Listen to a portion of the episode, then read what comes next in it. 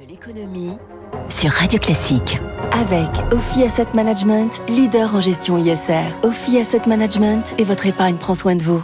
Une possible désorganisation de la société à partir de début janvier. Voilà ce que craignait hier Jean-François Delfrécy qui préside le conseil scientifique, avançant une probable multiplication des arrêts maladie liés à la flambée Omicron. Déclaration choc. Émilie Vallès, vous avez mené l'enquête. Tous les acteurs, qu'ils soient politiques, économiques, se donnent les moyens d'éviter un scénario noir. Oui, à commencer par le gouvernement. Olivier Véran a indiqué hier que les règles d'isolement des cas contacts pourraient évoluer. Aujourd'hui, avec le variant Omicron, ils doivent rester chez eux jusqu'à 17 jours.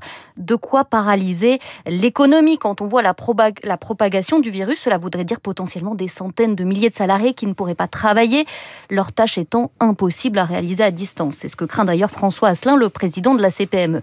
Alors pour l'instant, plusieurs grands groupes et fédérations que j'ai pu joindre hier me disent qu'ils ne voient pas encore d'explosion des arrêts de travail. Même si la SNCF a dû annuler plusieurs trains, notamment en Occitanie, le phénomène reste marginal. La grande distribution se dit de toute manière prête s'il fallait pallier des absences en masse. Selon Jacques Cressel, délégué général de la Fédération du commerce et de la distribution, plusieurs options sont sur la table faire appel à du personnel extérieur, réorganiser éventuellement les tâches à l'intérieur euh, d'un magasin, des personnels qui sont dans un magasin à y aider un autre magasin. Nous avons euh, malheureusement euh, une expérience assez forte dans ce domaine depuis deux ans, en se souvenant qu'en mars-avril 2020, au moment du premier confinement, tous les magasins alimentaires étaient restés ouverts, les produits étaient là, il n'y avait pas eu de difficulté, et donc on fera face comme on l'a toujours fait.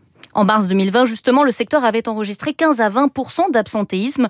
Tout dépendra cette fois de la propagation du virus. Vous l'avez compris, Fabrice, on est une nouvelle fois dans l'inédit. Totalement. Merci beaucoup, Émilie Vallès. Alors, Omicron ou pas, une centaine de millions d'Américains ont commencé à voyager à travers les États-Unis pour les fêtes afin de rejoindre leur famille. American Airlines avait par exemple prévu hier 5300 vols, c'est-à-dire la quasi-totalité du programme d'un jour de fête d'avant Covid. Un secteur aérien qui s'interroge car toutes les destinations ne sont pas logées à la même enseigne. Xavier Titelman, consultant aéronautique pour Aviation Next. Pour l'instant, il y a une grande disparité entre les destinations quasiment sûres, Dubaï, Mexique, euh, Grèce, et les destinations sur lesquelles on a un doute, est-ce qu'on pourra faire notre voyage? Les compagnies aériennes, elles peuvent pas attendre la réservation de leurs voyageurs 3-4 jours avant le décollage. Elles doivent avoir besoin bah, d'une grande prévisibilité parce que leurs avions, ils les mettent en place des mois et des mois à l'avance. Et aujourd'hui, normalement, les gens devraient commencer à acheter leurs billets pour l'été prochain. Et c'est évidemment quelque chose qui n'est pas possible dans les conditions sanitaires actuelles avec une telle incertitude. On espérait pour les compagnies les plus optimistes sortir du rouge en 2023. Maintenant, certainement repoussé encore d'au moins un ou deux ans. En tout cas, le secteur de l'aérien plutôt bien orienté hier malgré tout sur les marchés. Lufthansa, IAG, Boeing en hausse. Oh, c'était la fête hein, sur les marchés, euh, sur fond de dissipation des craintes sur la dangerosité de Micron. Euh, restons prudents, bien sûr. Et de la publication de bons indicateurs. Inscription hebdomadaire au chômage à un niveau toujours très bas. Commande de biens durables pour novembre supérieure aux attentes. Résultat, le Dow Jones gagne 1,5%. Le Nasdaq en hausse de 0,8%. Le S&P 500, 4725. Un record absolu, le 68e de l'année.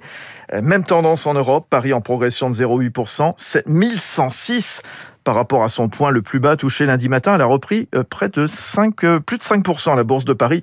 Et puis Tokyo, au moment où je vous parle, bon, est totalement stable. Elle ne bouge pas. Pas de cotation aujourd'hui à Wall Street et une demi-séance seulement à Paris. En tout cas, les craintes demeurent toujours autour du variant puisque Google Lenovo annule à leur tour leur présence au CES de Las Vegas, donc euh, d'ici une dizaine de jours, début janvier. Une première mondiale hier soir, Joe Biden signe une loi interdisant l'achat de produits qui seraient issus du travail forcé des Ouïghours en Chine, dans leur province du Xinjiang, à l'ouest du pays. Pierre Collat, le dispositif, il va se heurter aux grandes entreprises américaines. Oui, trois produits sont principalement visés et pourraient manquer à l'industrie américaine. Le coton, les tomates et le polysilicium. C'est un matériau indispensable dans la fabrication des panneaux photovoltaïques et circuits imprimés. Le gouvernement américain appelle les Chinois à mettre fin au génocide et aux crimes contre l'humanité. Pékin, de son côté, dénonce une calomnie et accuse les États-Unis de violer le droit international. Les entreprises américaines ne voulaient pas de cette mesure. Elles sont parfois très dépendantes des des importations chinoises. Cela pourrait aggraver une situation déjà désorganisée par la pandémie. Intel en a déjà fait les frais hier. L'entreprise avait demandé à ses fournisseurs de ne plus se fournir au Xinjiang. Levée de bouclier immédiate en Chine, le fabricant de semi-conducteurs a choisi de s'excuser sur un réseau social chinois, ce qui a suscité une polémique, mais précise qu'il continuera d'appliquer la loi américaine. Merci Pierre Collat. La Chine, on en parlait, qui ne plaisante pas avec ses stars de l'Internet dans un contexte de reprise en main du secteur du divertissement. Le président chinois Xi euh, promettant un ajustement, je le cite, des revenus excessifs. L'administration fiscale leur donne 10 jours pour payer leurs impôts. Et cette semaine, l'influenceuse, via 110 millions d'abonnés, a été épinglée pour fraude et condamnée à payer la somme record de 200 millions. Elle a depuis disparu des réseaux sociaux. Il est 6h44 alors que l'Europe ne sait pas comment elle va faire pour assurer la fourniture d'électricité cet hiver. La Belgique, elle, décide de se passer du nucléaire en 2025. Alors pour le remplacer par quoi? On ne sait pas encore. Euh, la seule certitude, Lauriane tout le monde, c'est que c'est une énorme cacophonie. Sept réacteurs, sept partis au pouvoir et d'infinis débats pour sortir du nucléaire. C'était pourtant une condition imposée dans une loi de 2003. La Belgique devra arrêter ses réacteurs en 2025. Les Verts dans la coalition pouvoir insistent sur ce point. Ceux du mouvement réformateur plus libéraux veulent eux maintenir au moins deux réacteurs, les plus récents. Car dépendante à 40% du nucléaire, la Belgique n'a pas encore d'alternative suffisante pour compenser la perte du nucléaire. Il faudrait par exemple booster la production du gaz. C'était d'ailleurs prévu avec la construction d'une nouvelle centrale au gaz près de Bruxelles. Le groupe français Engie devait s'en occuper, mais c'était sans compter l'intervention de la ministre flamande de l'Environnement.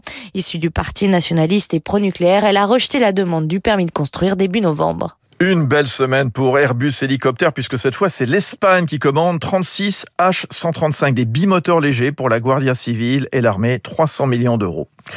Faut-il revoir les fameux critères de Maastricht initiés en 92 en vue de l'arrivée de l'euro, notamment l'interdiction des déficits au-delà de 3% du PIB Règle dépassée, disait il y a deux semaines le président de la République. Emmanuel Macron et Mario Draghi, dans une tribune parue dans le Financial Times, souhaitent réformer les règles budgétaires européennes pour permettre davantage d'investissements. Écoutez ce qu'en pense Jean-Luc Sauron, professeur de droit européen à Paris-Dauphine. C'est un objectif économique de dynamisation, dire d'éviter de, de rejouer le, la, la, stricte politique en 2008 à la crise bancaire qui a abouti à une récession euh, euh, dont l'Europe est sortie aux alentours des années 2010.